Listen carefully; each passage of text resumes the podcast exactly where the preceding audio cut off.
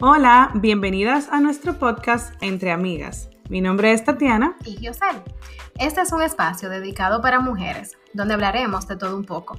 Compartiremos experiencias, desahogos, tips, historias y temas de empoderamiento.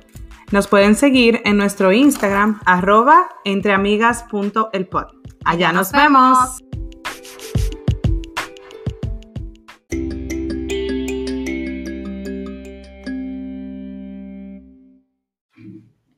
Hola amigas, hola Tati. Hola Gio. ¿Cómo estás? Muy bien. ¿Qué Súper bien. ¿Qué me puedes contar el día de hoy antes de empezar? Ah, bueno, ¿qué te digo? Back to school, los niños empezaron la escuela. Ayer, qué chulería, se siente la gran diferencia. Sí.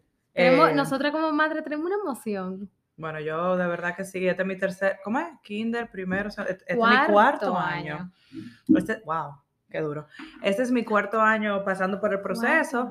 y realmente, ¿qué te digo? Eh, viendo a Sofía cada año más entusiasmada, más grande, feliz, viviendo yo misma, tú sabes, esa, ajá. esa etapa. Abraham empieza también este año, no, no pudo empezar el miércoles porque está malito, pero Pero nada, ya también empieza su carrera escolar. su, su, su nuevo journey. Lo más chulo es eso, como que uno va viendo, viviendo esa emoción a través de ello, como la chulería de los útiles escolares, como que uno se remonta a la emoción que ellos sienten como porque uno se recordaba de ese momento. El hacer amiguitos. Hacer amiguitos, entrar a una escuela Sí. nueva. Tú sabes que eh, un- algo bien funny que me pasó fue que el primer día a nosotros eh, nos permitieron llevar a los niños al salón. Sí. Entonces, cuando estamos en el salón entrando, ya nosotros hemos conocido a la profesora, le tocó una profesora excelente, amorosa, que tiene el curso entero de tema de que eh, Mermaid Queens, em, que sí, oh, pero no, o sea, no, Mucho te pudiera- no te pudiera ni contar, de verdad, de verdad que yo no había visto algo así en mi vida. El caso es que estamos, ay, ay, la profesora, Sofía, welcome. Entonces la profesora es gringa, pero es súper cariñosa. Y yo digo como que de, eh, perfect eh, medium, Ah. exacto, porque generalmente las que son latinas tienden a ser más cariñosas, pero esta es Sofía. Do you want to give me a hug? O sea, muy, ¿quieres abrazarme? Ajá, Déjame Pidiendo ese abrazarte. permiso. ajá. Sí, y ella está, ah, que sé qué. Eh, va entrando una mamá y yo veo que la mamá como que quiere hablar a la profesora, pero no sabe hablar inglés. Entonces me mira, obviamente, se identifica y me dice, dije, ay, permiso, te habla español, mira, y el listado, tú trajiste lo útil, porque es que yo nunca vi el listado y yo como que, está en la página. Le digo yo, pero ven que te enseño, no había buena señal. Y me dio pena ella. Y yo le digo, dame tu número, cuando salgamos de aquí, yo, Yo te, te yo te la mando, la lista. Y ella me dijo, ay, sí, yo estoy súper preocupada porque es que mi hija casi no, o sea, ella no habla inglés. Aw. Y yo le dije, no te preocupes, yo profesora, ¿puedo? Y fue donde Sofía, le digo, Sofía, ven acá. bien, ven acá, ¿cómo se llama tu hija? Cintia, ven, ven acá, Cintia, ven acá, Sofía. Sofía, esa es Cintia, Cintia, ella es Sofía. Ayúdense. Sofía, ella te, eh, necesito que ayude a Cintia, que está aprendiendo Claro. inglés, y tú seas su helper. Cualquier cosa que ella no entienda. Cintia, cualquier cosa que tú necesites preguntar a Sofía, te ayuda. ¿Ok? Ok, perfecto. Eso fue el miércoles. Le digo yo esta mañana, peinándole, y yo, ay, Sofía, cuéntame. ¿cómo-" ¿Cómo estás? Muy Cintia? bien, que sé qué. Y le digo yo, ¿y, y Cintia, esta amiguita? Cuéntame, ¿cómo te fue? Y ella se voltea y me dice, eh, pero mami, yo pensé que tú me dijiste que la ayudara, no que fuera mi amiga. She's not my best friend. o Ajá, sea. y le digo yo, Sofía, o sea, sí, ayúdala, pero si tú quieres, tú puedes ser su amiga también. Y ella dice, ah, pero tú tenías que Me decírmelo ayer. Me Me hubiese dicho, yo hago coro con ella. Dije, yo pensé que era Es ayudar. que los niños son tan literal. Ay, Dios Tan mío. literal. Son súper literal. Entonces, pero nada, bien chulo, ve a Ese todo el me mundo. gustó. Tú sabes que, ah, mira, como entró a una escuela nueva, hay una niña de su BPK entero de la escuela donde ella estaba, que va- está- Ay, qué bueno. pero no está en el mismo curso. Pero ella la yendo. identifica y la ve. La identificó y mi preocupación era que, que yo sabía que eso iba a pasar, que como se conocen, iban en recreo a buscarse y solamente estar ellas dos, porque Ujú. obviamente son las únicas personas que se conocen. Claro. Yo le dije a ella, yo sé que tú quieres jugar con la niña, pero también no se te olvide ser amiguita porque tú estás conociendo gente nueva. Pero tú sabes que es normal, que ellas jalen a ser un- su única cara conocida. Pero eso va a caer solo. Eso va a caer solo, exactamente. Eso va a caer solo. Ella con el tiempo va. Yo le, cuando le pregunté a Sofía me dijo, mami, pero it's only day two. Y yo le dije, no, sí, tranquila. Cónchale, qué buena Yo, respuesta. te- yo simplemente, no, mi Claro. Eh, mami, cálmate. Que Sí, ella me dijo como que cálmate, porque como tú quieres que yo 300 haga amistad en un día.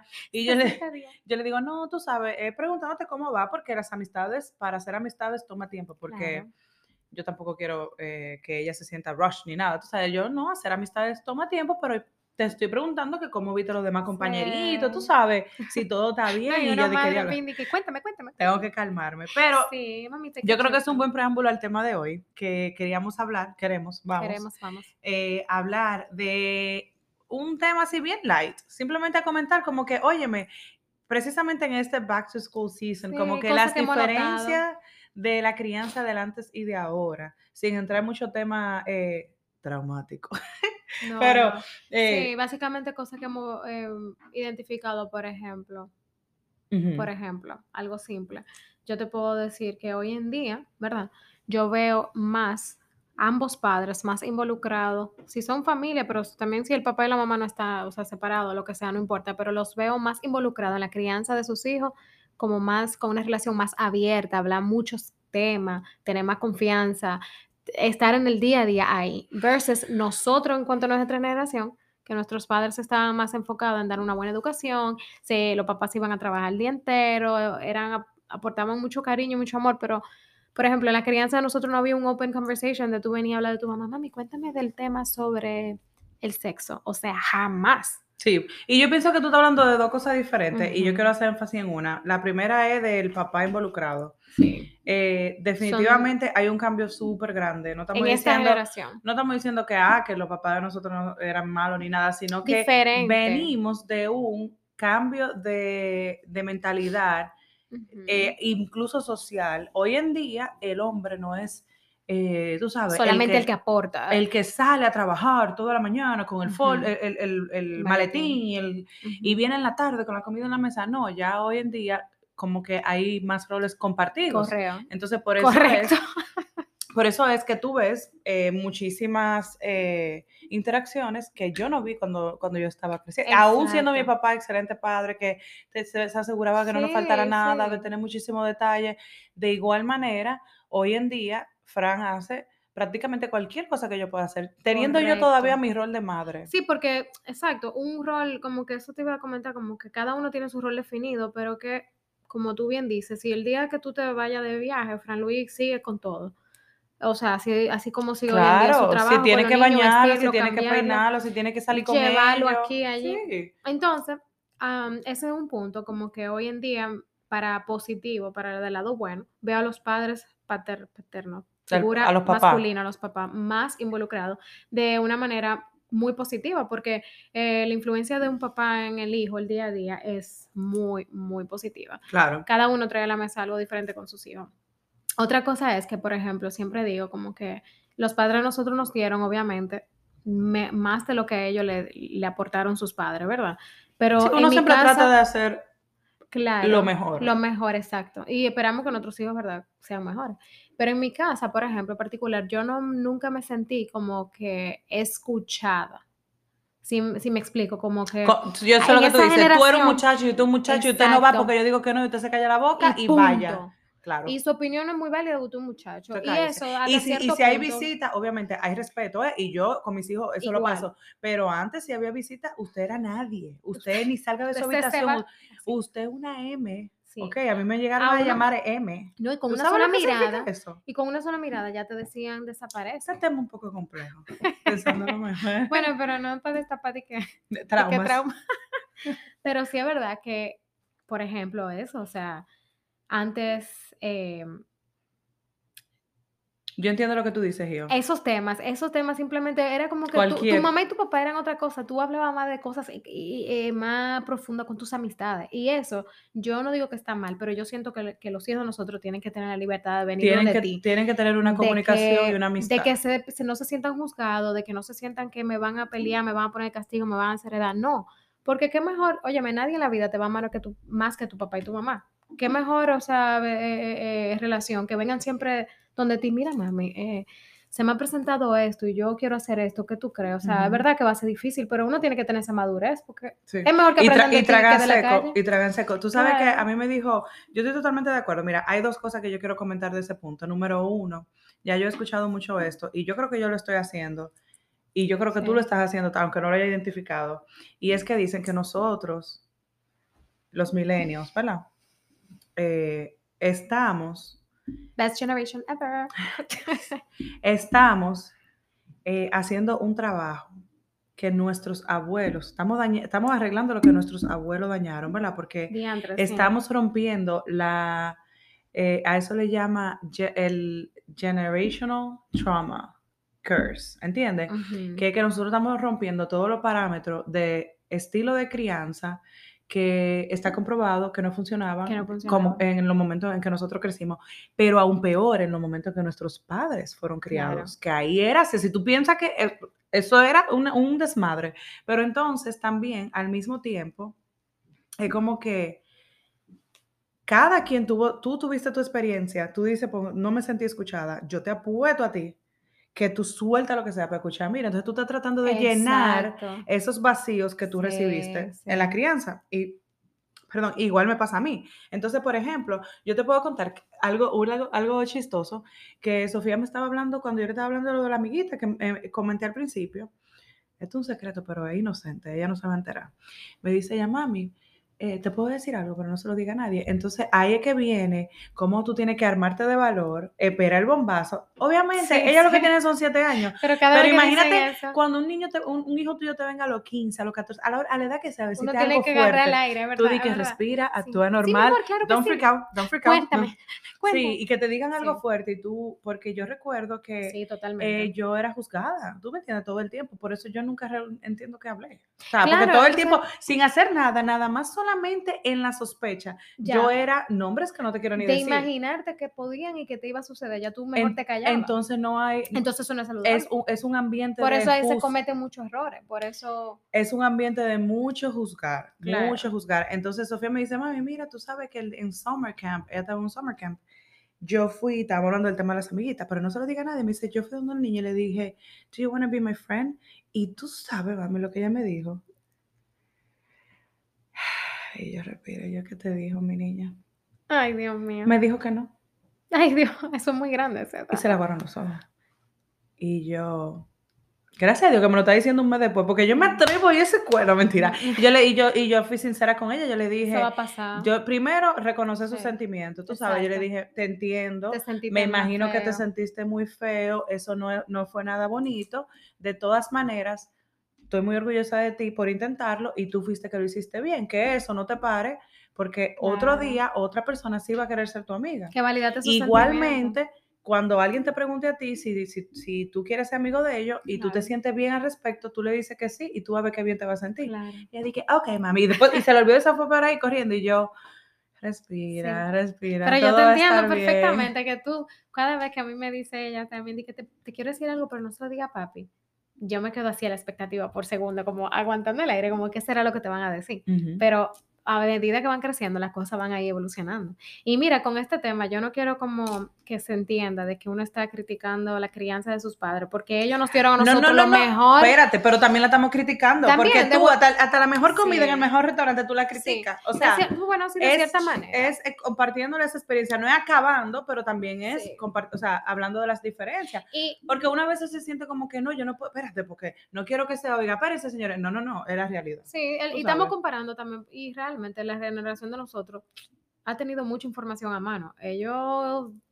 Pero mami, era- mi- mami misma me dice a veces, Sí. ay, mija, yo con- contándole Ojalá cosas. yo hubiese tenido. No, yo contándole cosas y mami me está diciendo, y yo, mami, mira, yo averigüé, yo hablé con esto, y yo, papá, papá, y ella dije, ay, sí, sí, sí, mija, lee, lee, busca, busca, y, y tú vas a ver que tú vas a encontrar la forma. O sea, ellos mismos reconocen que, que hicieron lo que pudieron con la información que...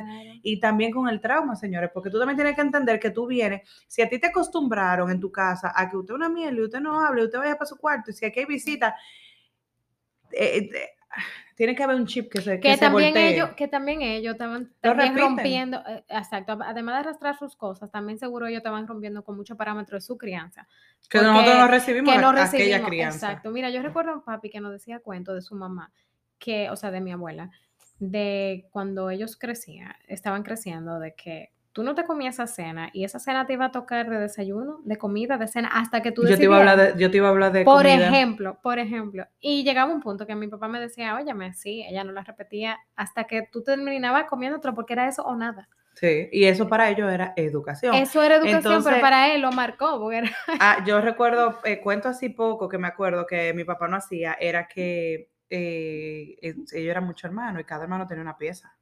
Del pollo. Del pollo, claro. Pero si venía una visita, mi amor, Usted no comía carne. a usted le quitaban su pieza. Entonces yo, yo, yo, Tatiana Valdés, o sea, jamás tocaría la comida de mis hijos por Tus nadie. hijos primero. ¿Tú me entiendes? Claro. Entonces es como que los cambios, y también creciendo. Yo comía, o sea, en mi casa había abundancia de comida y mi mamá cocinaba lo que y nosotros queríamos. Entonces ellos nos repitieron claro. lo que ellos vivieron en su tiempo, de que total, de que literal el mulo largo de Zoilo, pero vino hoy fulanito, el tío de, el tío de Puerto Plata, que a nadie le importa. No, usted no va a comer mulo largo, usted va a comer arroz con salsa. ¿Tú me entiendes? Es fuerte. Es fuerte. Además, tú con hambre esperando tu Ojo, comida no estamos hablando de pobreza, estamos No, no. hablando de el, el- el- el estereotipo y como que la mentalidad que tenían los padres en ese entonces, ese de que usted, usted, usted muchacho. Usted muchacho, muchacho, muchacho. O por ejemplo, eso de, de las pelas que le daban a, a los padres antes. Los padres de nosotros, nosotros no nos dieron pela como ellos se la daban. que nos dieron. Tú sabes que a mí nunca me dieron. Yo era, yo era, A mí sí me dieron no mi me pela. dieron ni, ni pecosones. Nada, yo ¿En era, yo era la, la Yo soy que famosa porque a mi mami una vez me dio con un pilón. No, pero ese cuento. Ese cuento.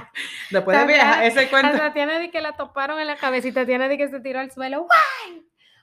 Pero ya tú sabes, dice mami que me Hay cuentos, pero ahí estaba el chichón. O sea, era un, un pilón Eso decorativo ya- eso ya- gigante. Yo me acuerdo ese pelo. Sí, y una vez ella me dio una galleta que se me chilló un diente. Se me quitó. Eh, desde ahí, yo no sé si tú lo ves. Uno de los dos colmillos se me. Ahora, mira, tú dices eso, pero realmente hay cosas de la crianza de antes que hoy a veces hay que medio aplicar.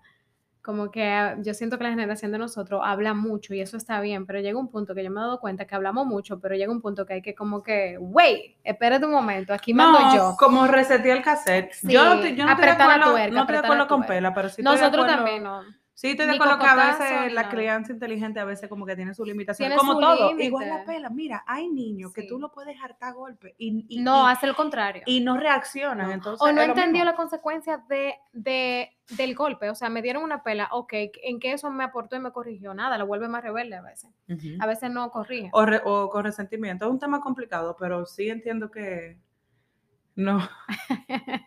Un ratoncito pasó por ahí. Ajá. eh, y nada, eh, ¿qué, otra, ¿qué otro aspecto podemos eh, comparar? Yo, yo diría que padres presentes, en el sentido de no estar presente llevándote para aquí para allá, sino padre presente interesado en tus intereses. O sea, eh, escuchándote en la parte de que qué te interesa, déjame involucrarme contigo, tú quieres baile, vamos a bailar, o sea, interesarse de verdad, no di que nada más llevándote, buscándote, Volvemos a lo mismo. Hay una, hay, había un- una mentalidad, una línea. Yo soy el papá y tú eres el muchacho. exacto. Yo también pienso que Porque otro... espera, antes de que tú digas lo que voy a decir, perdón, esa, esa relación se, esa conexión se crea desde chiquitico, o sea, como están los hijos nosotros. Si uno ahora no invierte ese tiempo, esa conexión con ellos, ellos crecen y lamentablemente eso ya no, no se forma. Por más que uno se junte con su padre, lo que sea, si tú no tienes esa confianza desde pequeñito, Eso, mm, eso se fomenta con el tiempo. Yo pienso también que, por ejemplo, hoy en día, según van pasando, pues no estamos hablando de nuestros padres solamente, según van, van pasando las generaciones, sí. ca- eh, cada vez más, no todo el mundo, pero la tendencia es tener menos hijos. Y, que equivale a mayor tiempo de calidad. muy Que no es lo mismo una, pareja con seis muchachos, ocho muchachos, hasta diez en los tiempos de los abuelos de nosotros, sí. que nosotros que tenemos dos niños. Manejable. Entonces, eh, que es lo que yo le digo a Fran, pero esta es mi posición, ¿verdad? Yo le digo a Fran, Fran y yo estamos de acuerdo de que, óyeme, no es una cuestión económica. Yo puedo tener 10 millones No. de dólares No. y yo, Tatiana, no tendría más hijos. ¿Por qué? Porque no es por ni siquiera el tiempo de calidad, porque con 10 millones de dólares puedo tener más tiempo. La preocupación de cómo está el mundo y cómo mi corazón con cada uno de mis hijos está así eh, apretado 24/7, yo personalmente lo dejo ahí. Emocionalmente no puede con más. Emocionalmente yo no puedo con más, Sí, yo entiendo, pero yo contigo. realmente pudiera, ¿eh? si salgo embarazada, pero es una decisión. Una Entonces, eh, yo lo que pienso es que antes, óyeme, a- hasta el más grande y el que le seguía al más grande estaban criando lo más chiquito. Óyeme, mi abuela tuvo 17, No, mija, por 17 Dios. hijos, que de, de esos 17 fallecieron tres antes de mi mamá crecer, que no lo conoció. Y ella me cuenta, ya tú sabes. mi mamá es de las más pequeñas, y mi mamá me cuenta que era, ya tú sabes, o sea, eh, recuerdan que su mamá siempre estaba embarazada, y tenían ayuda en la casa, los grandes ayudaban con los pequeños, o sea, ahí no había de que mami, papi, con sus 17 muchachos, no, eso era Ujú. críense ahí, suelto. Y, y buena suerte. Y buena suerte. Claro, pero nada, em, hay muchísimas cosas más que se pudieran aportar, pero básicamente esas son cosas que hemos ido notando esta última semana Sí, y y bueno, y realmente lo que tú y yo hemos estado hablando mucho, eh, cuestión de uno reconocer, ver, analizar, entender sí, y simplemente o no, esas no repetir, superar y, también imitar cosas, porque yo tuve cosas cosas buenas, positivas que yo he tratado de recrear también con mis hijos. De mi crianza, Por de ejemplo, trata de decir una, de, de recordar, yo diría que las los, tradiciones de las los comidas, momentos momentos familiares, familiares, sí, Navidad, de sí, los domingos sagrados eran familiar. Yo recuerdo los domingos siempre uno en mi casa se iba a misa, pero después se iba a cenar y después a comer helado. Eso era como una rutina. sí. Ya Joel, cuando entró a mi, a mi vida, Joel era parte de esa rutina y terminamos siempre pidiendo pizza los domingos en mi casa. O sea, son cosas que hoy en día también uno dice, concha, le pasamos muchos momentos familiares. Yo siempre le digo a Frank, y- ya que Abraham está un poquito más grande, hemos empezado a implementarlo, era que Sí. nosotros todos los veranos nos íbamos para un resort, todos los veranos íbamos para la playa. Y yo, eh, eso mismo implementamos nosotros. Óyeme, todos los veranos, nosotros como familia, nos vamos para la playa, nos vamos para el Claro. resort. Que cuando los niños crezcan se recuerdan de ese tiempo familiar, van a De las recordar, o sea, el navidades. recuerdo que yo tengo Ajá. de verano y playa con resort a ese tiempo familiar, Exacto, ¿entiendes? exacto. Eh, pero igualmente lo que estamos hablando, eh, simplemente reconocer las cosas que uno ha pasado, señores, informarse, tratar de hacer su mejor esfuerzo sin tratar de overdo it y dañarlo por un trauma que uno mismo tiene, sino que buscar la manera más inteligente, porque al final, al final, mujeres, Sí, aquí estamos tratando de hacer lo mejor Sí. que De podamos. mejor Esto día. es sin juicio y sin Señores, nada. que Cada quien que haga lo que le funcione y ya. Y ya. No, y que es una lotería. Uno trata, de, como tú dijiste, de dar lo mejor, pero esto es una lotería. Ya Así que hay que simplemente sit tight. No, y que cuando uno un día mire para atrás, uno diga, óyeme, yo lo hice lo que pude. Así mismo. Yo hice lo que pude. Y tus hijos lo van a agradecer porque lo van a reconocer también. Exacto. Ay, Dios mío, pero ¿y por qué no bebimos alcohol hoy con este tema? ¿Qué es esto? Cónchale, es una buena conclusión. Ujú. Definitivamente. Yo pienso que sí. Eh, pero nada, gracias por escucharnos. Déjenos Déjenos, comentarios. sí, claro que sí. Déjenos saber también en nuestras redes qué otro tema les gustaría que habláramos. Tenemos unos cuantos ahí en Q que van a estar bien buenos, pero queremos saber de ustedes también. Y muchas gracias por escucharnos. Gracias.